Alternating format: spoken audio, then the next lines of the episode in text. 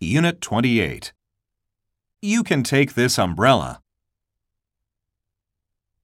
Step 1. You can have this, Susie. You can keep the change. You can say that again. You can use the elevator now. The inspection is done. Step 2. The city hall is on your left. You can't miss it. You can't tell anyone.